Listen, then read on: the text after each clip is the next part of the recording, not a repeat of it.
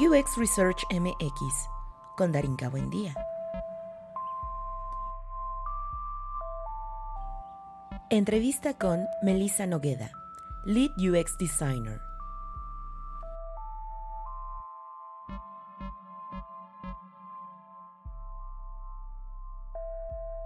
Hola a todos, mi nombre es Melissa Nogueda, soy una apasionada por el diseño y estrategia de servicios y productos financieros, me considero una soñadora por naturaleza, creo que mi misión en esta vida es romper y transformar paradigmas en el mundo del diseño, negocio y experiencia de usuario. Soy novata en la formación y liderazgo de equipos y estoy descubriendo que me encanta. Soy mamá perruna de un gordito hermoso de 30 kilos y si no estoy diseñando seguramente me encuentras viajando por el mundo.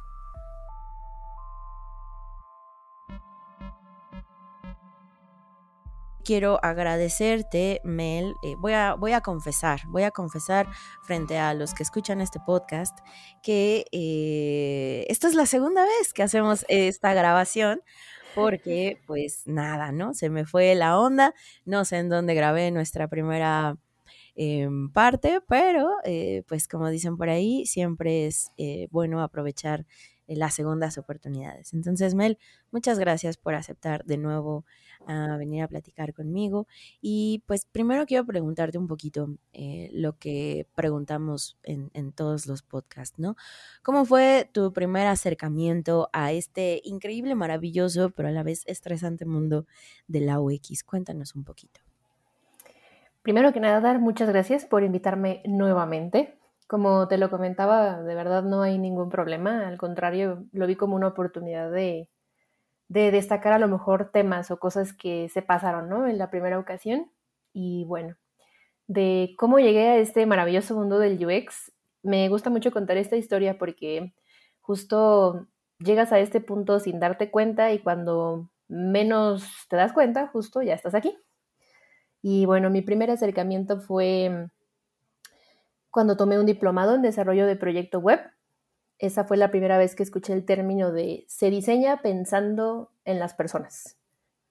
Pero era como demasiado nuevo, ¿no? Porque yo vengo de una escuela en donde te, bueno, te incrustan como un chip de hay que hacer lo que se te pide, ¿no? O sea, que hagas, ¿no? Que diseñes esto, esto y aquello. Entonces, cuando escucho ese primer término de no, es que no tienes que diseñar lo que se te dice, sino lo que el usuario necesita, fue lo primero que resumbó como en mi cabeza y dije, suena, suena que sí va por ahí.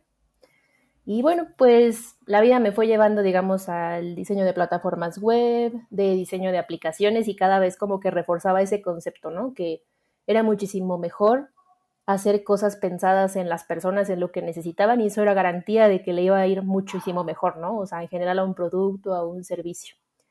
Y de ahí pues estamos aquí, cuando ya por fin le pusieron un nombre o la primera vez que yo escuché el término, ¿no? Ah, bueno, es que eso de pensar en el usuario pues se llama user experience, ¿no? Y lo que tú venías haciendo toda la vida pues únicamente era UI, no tiene nada que ver con eso, entonces como, oh, o sea, se abre tu panorama y justo empecé a empaparme un poquito más del tema, el primer curso que tomé, ¿no? O sea, donde me abrieron así literal los ojos y me dijeron, Melissa, es que lo que tú estás haciendo desde hace mucho tiempo es experiencia de usuario. Ahora, capacítate en ello y busca las mejores prácticas para hacerlo. Está, está bien chido eh, como esa, mm, pues no es como noción de ya lo venía haciendo, sino yo creo que más bien es como llamarle por su nombre o darle apellidos, ¿no? O, darle sentido a estas nuevas maneras de, diseñar, ¿no? Que justo, ¿no? Pasa de repente que nos dicen, no, pues es que la experiencia de usuario ya es algo que se viene haciendo desde muchísimo tiempo, pero eh, la realidad es que al menos en productos y servicios digitales, pues ha sido lo que ha eh, predominado, ¿no? En los últimos, ¿qué te gusta? Cinco años, en donde esto ya explotó, ¿no? al máximo. Y estabas platicándonos un poquito sobre los cursos, ¿no? Y, y un poco hablar de esta transición que hay entre la metodología y la práctica. Yo tengo la fortuna de elaborar contigo y siempre lo he dicho, ¿no? Afuera de los micrófonos y también lo diré aquí, eh, de verdad eres una gran profesional porque te enfocas no solo en entender al usuario, también te enfocas en entender a tu equipo y en entender a negocio, que yo creo que cuando te cuentan sobre el UX, ¿no? Y todas estas cosas que pasan, pues tú dices, sí, padrísimo, pero hay otras cosas que, se ve, que no se ven que también son, son complicadas. ¿Cómo fue para ti de esa transición de los cursos, ¿no? Y de llegar ya a la práctica, pues empezar a sensibilizar a, tus compañeros, a, negocio, a tus POs. ¿Cómo te ha ido en ese sentido? Sí, totalmente, Dar. Comparto todo lo que dices, ¿no? Y me voy a ir por partes. lo primero que me preguntabas, ¿no? O sea, de cómo fue esa transición de la teoría a la práctica. Creo que yo empecé un poquito al revés, francamente, porque tuve la fortuna de tener un trabajo en donde me aventaron, ¿no? Así de, mira, esto es lo que hay que hacer, es la, como lo nuevo, ¿no? Que es user experience, tú a lo mejor sabes mucho, poquito, pero necesito que suceda. Entonces, más bien yo tuve que buscar como herramientas, ¿no? O sea, para fortalecerme, entonces me tocó estar un poco sincronizada, ¿no? O sea, entre cursos y trabajando, o sea, literal poniendo en práctica lo que iba aprendiendo. Creo que si no hubiera sido de esa manera, no habría logrado lo que he logrado hasta ahora. Porque a veces siento que cuando tomas un curso, ¿no? O sea, a mí me gusta mucho capacitarme, ¿no? O sea, es algo que disfruto mucho, pero siento que si no lo, no lo ejerzo en ese momento o no lo pongo en práctica, es como, no es como conocimiento que se vaya a la basura, eso suena muy fuerte, pero siento que lo vas olvidando, ¿no? Lo vas dejando un poquito de lado pero cuando tienes la oportunidad de sí ponerlo en práctica, ¿no? Y que de verdad ves los resultados, ¿no? Y dices, ah, entonces lo que me dijo este profesor que está capacitado y que está trabajando en esto, ¿no? O sea, no me mintió, ¿no? O sea, sí era en serio. Entonces, bueno, y hay cosas que no te pueden enseñar en un curso, como es otro de los puntos que tú platicabas, ¿no, Dar? que es la interacción a lo mejor con tu equipo, la interacción con negocio, que creo que este último es considero yo el más complicado, ¿no? O sea, nadie te enseña a tratar con negocio. O bueno, yo no me he encontrado un curso donde me digan 10 eh, pasos para tratar con negocio, ¿no? Entonces, creo que es un poco más, considero que sí es un poco un don, un talento, a lo mejor que, ¿no? O sea, que puedes traer un poquito más o menos y sí se puede desarrollar como todo en esta vida, ¿no? O sea, simplemente necesitas ganas o querer hacerlo. Pero he aprendido mucho en este tiempo a lo importante que es la negociación, ¿no? Es poder un poco equilibrar las necesidades del negocio, ¿no? O sea, porque yo siempre se lo digo a mi equipo, ¿no? Esto es un negocio redondo, ¿no? O sea, yo siempre voy a velar por las necesidades del usuario, pero también debo de asegurarme de velar por las necesidades de negocio. Entonces es justo como hacer un equilibrio, ¿no? O sea, es un ganar-ganar de, mira, si tú haces las cosas de esta manera, puedes obtener todos estos beneficios, ¿no? O sea, cara a negocio. Y si haces las cosas de esta otra manera, ¿no? También pintar como escenarios cuando no lo haces de la manera correcta, ¿no? O sea, la que dicta, ¿no? Digamos, la metodología, pues te vas a encontrar con todos estos problemas en el camino. ¿Quieres aún así continuar? Y eso me ha ayudado mucho, ¿no? O sea, como a compartir un poquito mi visión de las cosas a negocio y la verdad es que me ha ido muy bien, porque precisamente cuando yo doy un, consejo, ¿no? O mi perspectiva de las cosas, las personas me escuchan, ¿no? O sea, no es como esta persona no sabe de lo que habla porque justo los resultados te respaldan, ¿no? Venimos de un casos de éxito, ¿no? Así de proyectos o iniciativas, ¿no? En, digamos, en la empresa. Entonces, pues tu voz empieza a resonar un poquito más y se vuelve más fuerte. Y pues creo que eso sí es complicado, ¿no? O sea, yo lo veo en otros equipos, a lo mejor en otros proyectos, otras empresas incluso, ¿no? O sea, las personas que deciden no alzar la voz y simplemente como, como hacerlo, ¿no? Es como, ah, bueno, pues vamos a seguir, pues totalmente me pagan igual, ¿no? Si me quejo o no me quejo. Entonces, creo que también es un poquito la actitud y la postura que tienes, o sea, del lugar que ocupas. Y el último punto era el equipo, ¿no? Ese sí es como otro súper, súper reto, el que me considero todavía muy novata, ¿no? estoy haciendo lo mejor que puedo, pero sí es otra perspectiva, ¿no? O sea, el ver cómo otras personas perciben el diseño, arman soluciones incluso, ¿no? O también cómo interactúan con negocio, ¿no? Y yo creo que parte de mi personalidad al inicio era muy de, no, no, no, como que me daba un poco de ansiedad, ¿no? O sea, cuando, ay, es que yo quiero contestar, ¿no? A lo mejor, pero es como un, no sé, como equilibrar precisamente cómo dejas que el equipo crezca, ¿no? O sea, si tú todo el tiempo te estás involucrando y no los dejas, ¿no? O sea, solucionar problemas, eso es lo que creo que más trabajo me ha costado en el tema de llevar a un equipo. Eso y más cosas, pero la verdad es que he descubierto que me encanta me encanta ver como la transformación en general en la vida, ¿no? De las cosas y de las personas, pero sobre todo de las personas. O sea, verlos en el punto A y que ahorita ya estén en el punto C es como, wow, y que a lo mejor tuvo, no tuvo nada que ver, ¿no? O sea, lo que tú hiciste, pero que estuviste ahí para verlo, eso está súper chido. Yo, yo creo que sí tuviste mucho que ver. yo, yo creo que la mayoría de las veces los equipos cuando tienen un ambiente que a lo mejor no es el más suavecito, ¿no? Hablando, conectando un poco lo de negocio, eh, pues sí requieres de, de, esa base, ¿no? Sí requieres de ese apoyo de tus leads, que sabes que si en algún momento te trabas, si en algún momento no sabes qué responder o tienes algo que a lo mejor pueda ser complejo, pues exista ese, ese apoyo, ¿no? Entonces, definitivamente creo que sí, sí has tenido mucho, mucho que ver, ¿no? La, la, parte que mencionabas del hacerlo al revés, ¿no? Creo que es algo que, que decíamos al inicio, a lo mejor ya estaba en práctica, pero no sabía cómo cuantificarlo, cómo medirlo, cómo estructurarlo. Y conforme vamos avanzando en el camino, pues evidentemente las cosas se van eh, puliendo, ¿no? Tampoco es algo que ocurra de la noche a la mañana. Y lo decías con respecto a los resultados, ¿no? Me gustaría que me platicaras un poquito, pues a lo mejor algún caso de éxito, ¿no? O algo que haya sido para ti relevante en cuanto a esa entrega de resultados y eh, pues como este podcast es, de research, si tiene algo de por ahí, ¿no? Que, que, que, tenga que ver a lo mejor con alguna investigación evaluativa o generativa, pues estaría padre para escucharlo y que las personas que están escuchándote pues sepan que es posible, ¿no? Es, es viable ese camino. Sí, claro que sí, Dan. Pues tengo así como un caso muy, muy reciente, ¿no? Y que puedo contar incluso hasta detalles y un poquito de chisme. donde justo me encontré, bueno, me encontré yo y mi equipo, ¿no? Con un stakeholder y en general personas de negocio mmm, no tan receptivas, digamos, al tema de la experiencia de usuario, de hablar de metodología.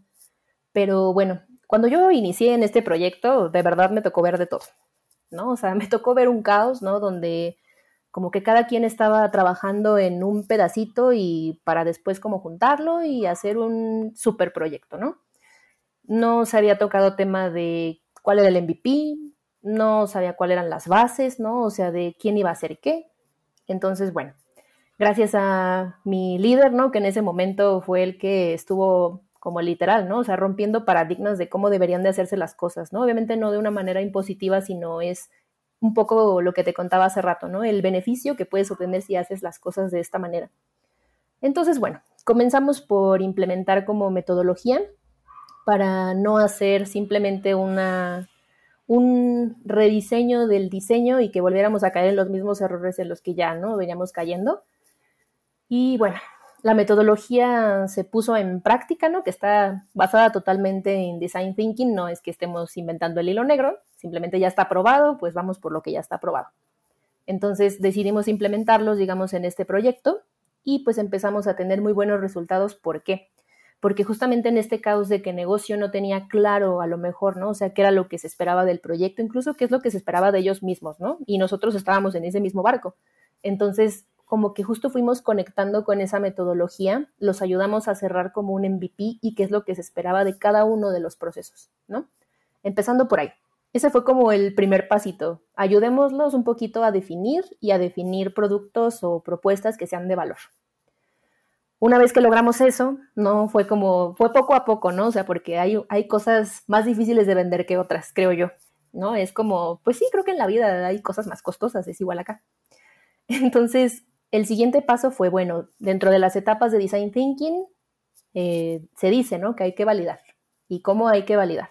Estamos hablando ahorita de una plataforma digital, ¿no? Entonces, ¿cómo validamos? Pues asegurándonos que estos usuarios, ¿no? Que van a usar esta plataforma, pues realmente, ¿no? Asegurarnos que estemos haciendo algo de valor para ellos y que sí sea lo que necesitan.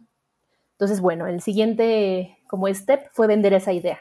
Amigos, necesitamos que necesitamos validar.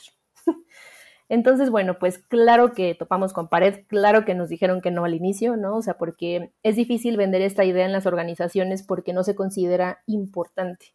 se considera como algo, y lo sigo escuchando, ¿no? Es si da tiempo, este, pues lo hacemos, ¿no? ¿Y qué pasa si cambias un poquito el contexto? Es que no es si da tiempo, es que yo lo necesito, ¿no? Es igual de importante que tu proceso de negocio, es igual de importante que el proceso de cualquiera de los que estamos aquí presentes. Entonces, cuando tú cambias también esa conversación, ¿no? Y igual y pierdes un poco el miedo, porque no voy a negar que al inicio sí es un poco difícil, ¿no? O sea, presentar algo nuevo, algo con lo que sabes que a lo mejor no van a estar tan de acuerdo y pues lograr venderlo, ¿no?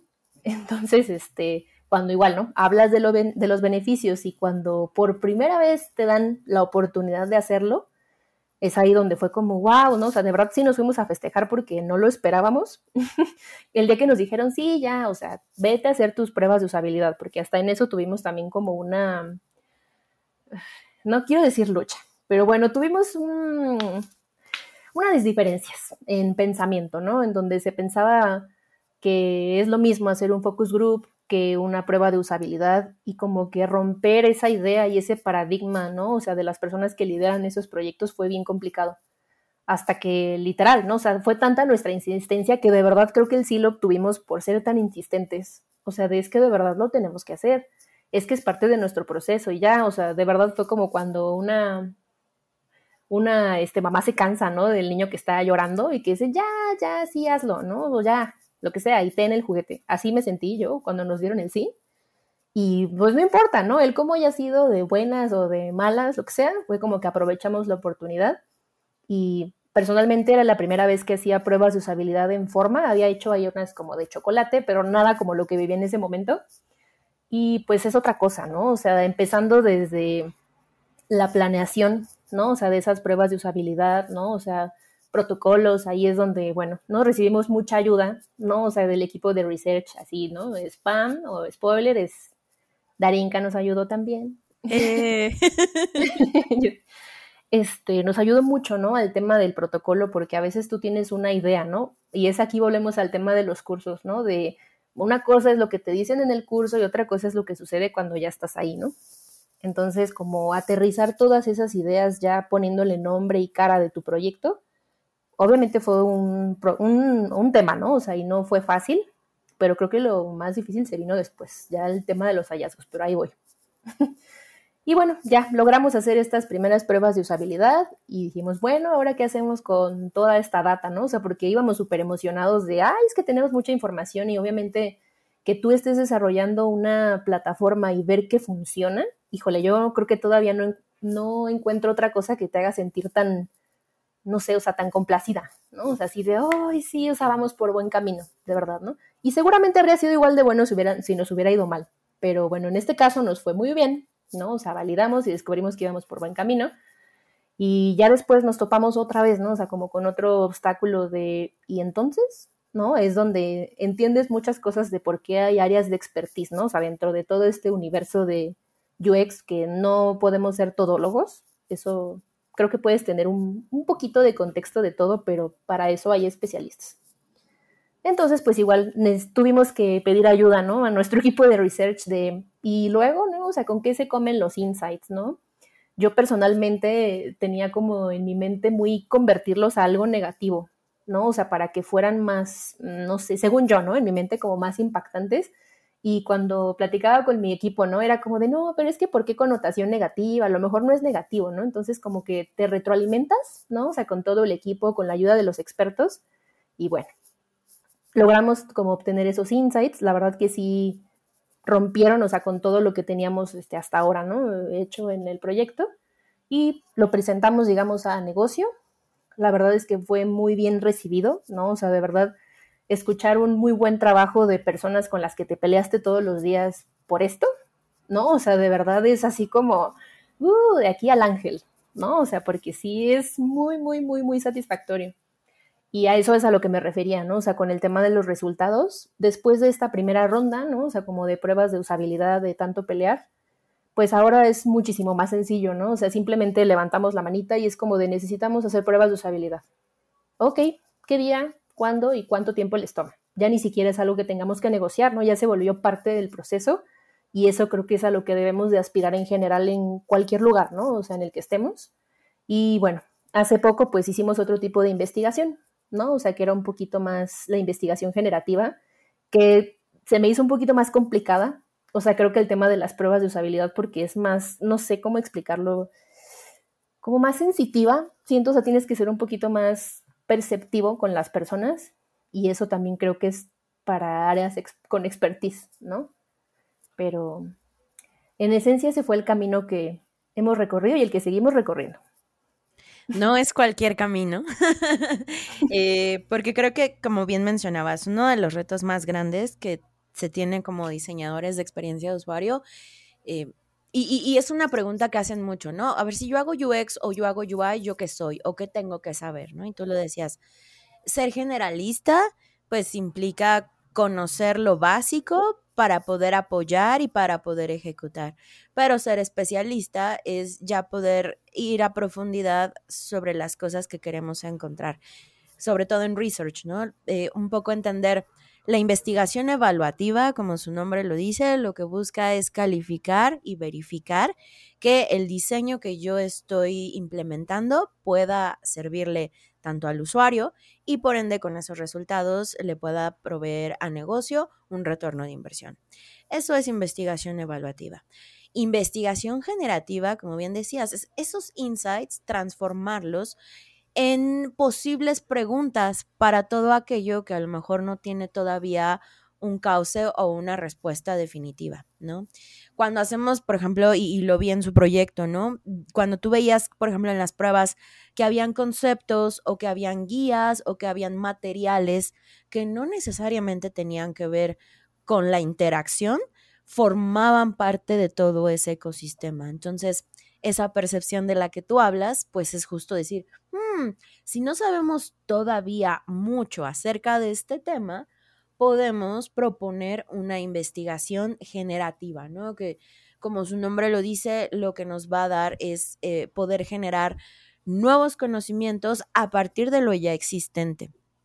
Muchas empresas no tienen todavía muy claro cuáles son esos momentos, ¿no? Y cuando yo vi eh, apenas, ¿no? Hace poco el trabajo que hicieron, eh, pues quedé bastante sorprendida, pero sobre todo, pues muy orgullosa, ¿no? De ver como algo que inicia como hagamos pruebas, porque ese es como lo que se conoce por default, ¿no? Es lo que la gente dice, research equivale a pruebas de usabilidad, ¿no?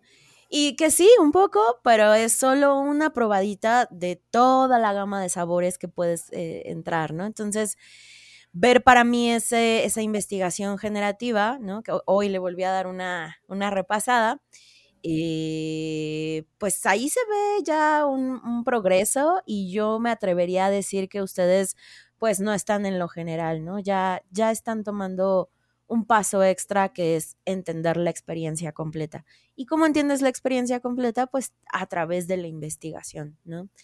Eh, digamos que el conocimiento que ustedes tienen de UI, de interacción, de service y de product design, lo único que hace es darle respuesta a esos insights, ¿no? Con tu conocimiento, con tu expertise. A veces la gente dice, ¿y qué tiene que ver el research con el product design? ¿O qué tiene que ver el UI, ¿no? Con eh, la interfaz o los resultados. Todos somos partícipes de construir y mejorar estas experiencias, ¿no? Entonces, yo definitivamente siempre me, pongo muy contenta cuando trabajo con ustedes, cuando les veo, ¿no? Así como decías, del punto A al punto C.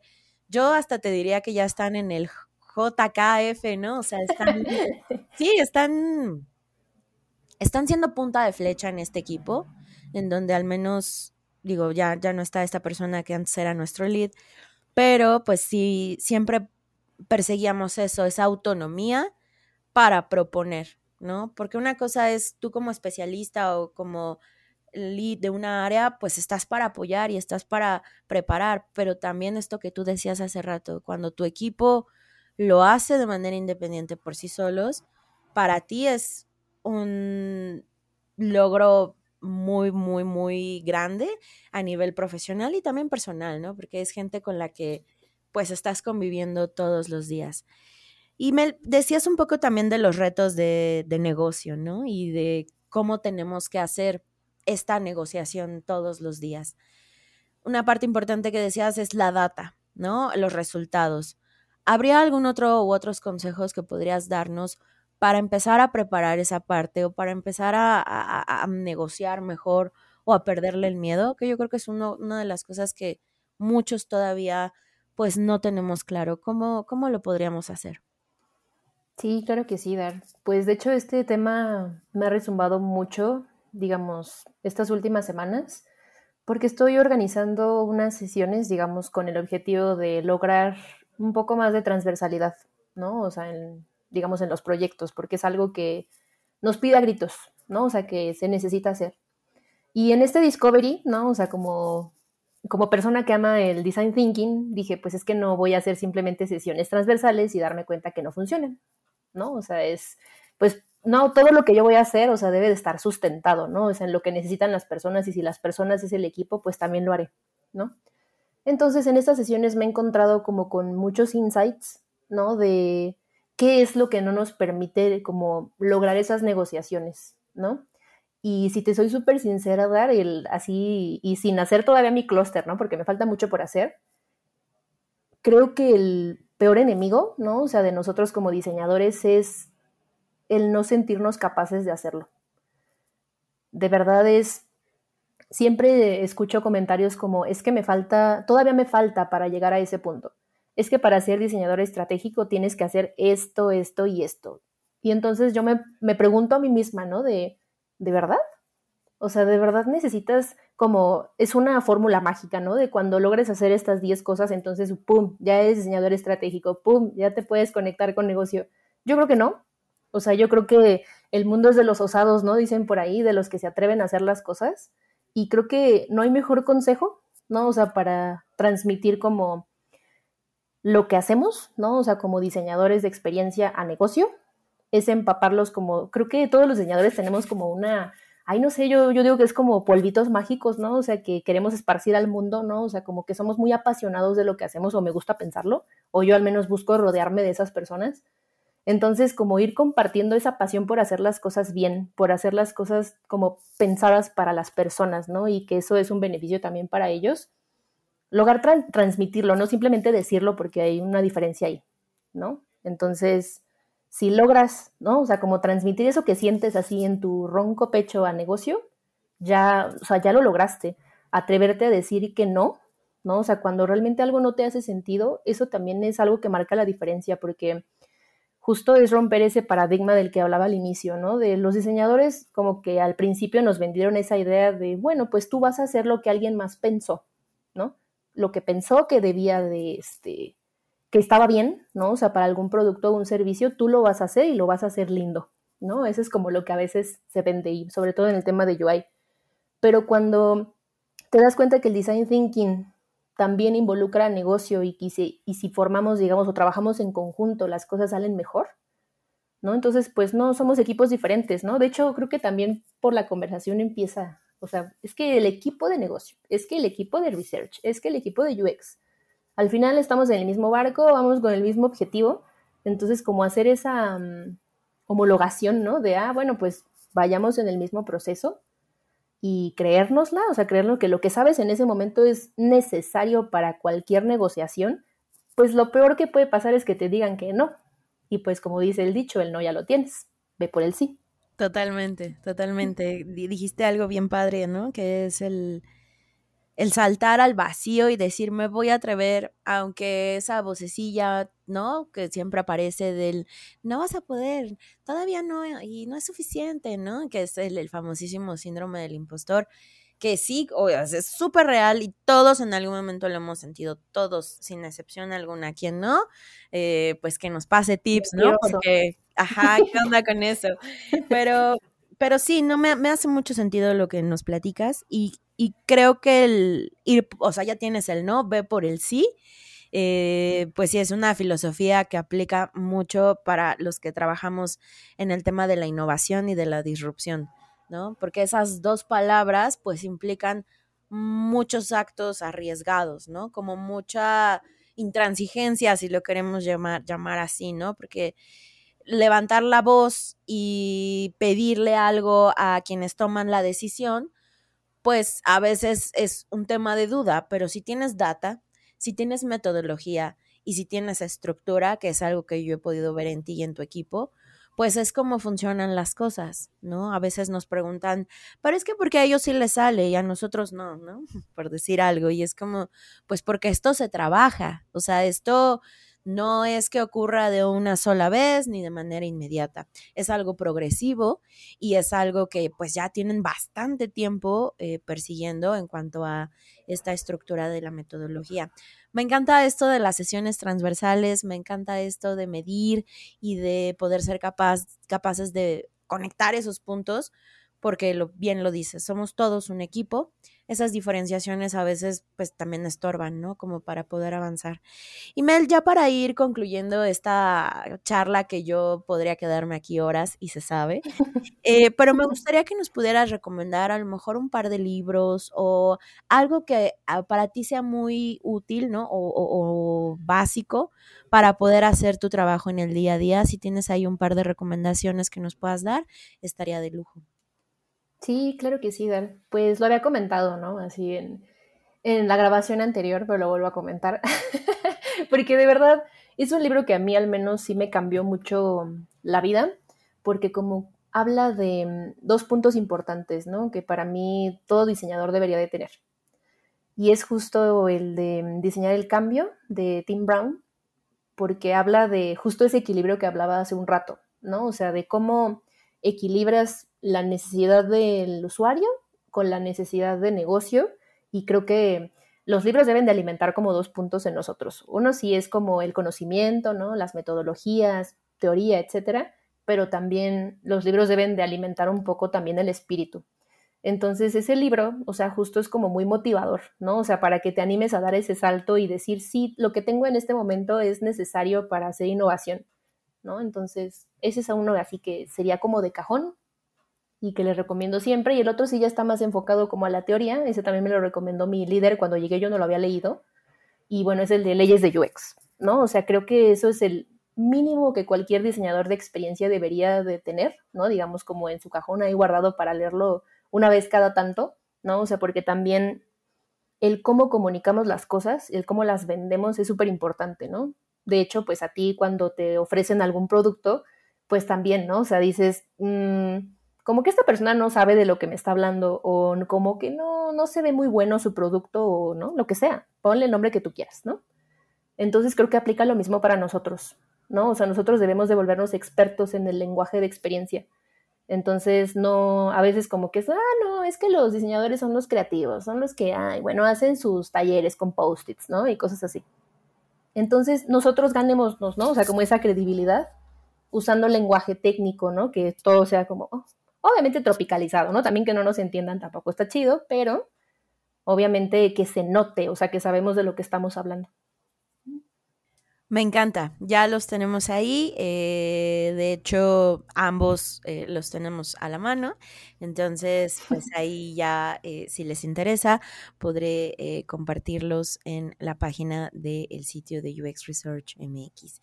Mel, muchas gracias por aceptar esta versión 2.0 de, esta, de esta sesión.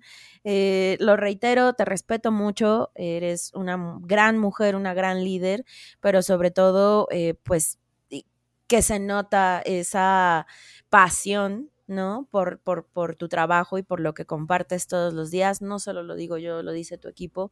Y pues representas mucho, sobre todo para las mujeres que trabajamos en eh, esta empresa, porque es muy importante pues dar a conocer que el talento pues también viene de este lado. Eh, sin más, te agradezco mucho que hayas venido y espero que no sea la última vez que estés por aquí. Esperemos que no, Dar. Y al contrario, muchísimas gracias a ti por la invitación, de verdad. Disfruto mucho platicar contigo y pues justo poder transmitir, ¿no? Un poquito a lo mejor de lo que me hace despertar todos los días, ¿no? Y lo que me hace querer seguir haciendo las cosas como bien, ¿no? Y no rendirnos en este mundo que a veces es complicado y en algunos casos también más complicado para las mujeres. Entonces, pues así como mensaje, ¿no? Para las mujeres es, si se puede, la verdad no es por nada, pero tenemos mucho más poder del que creemos. Es correcto. Muchas gracias por venirme. A ti, Dash. UX Research MX con Darinka Buendía.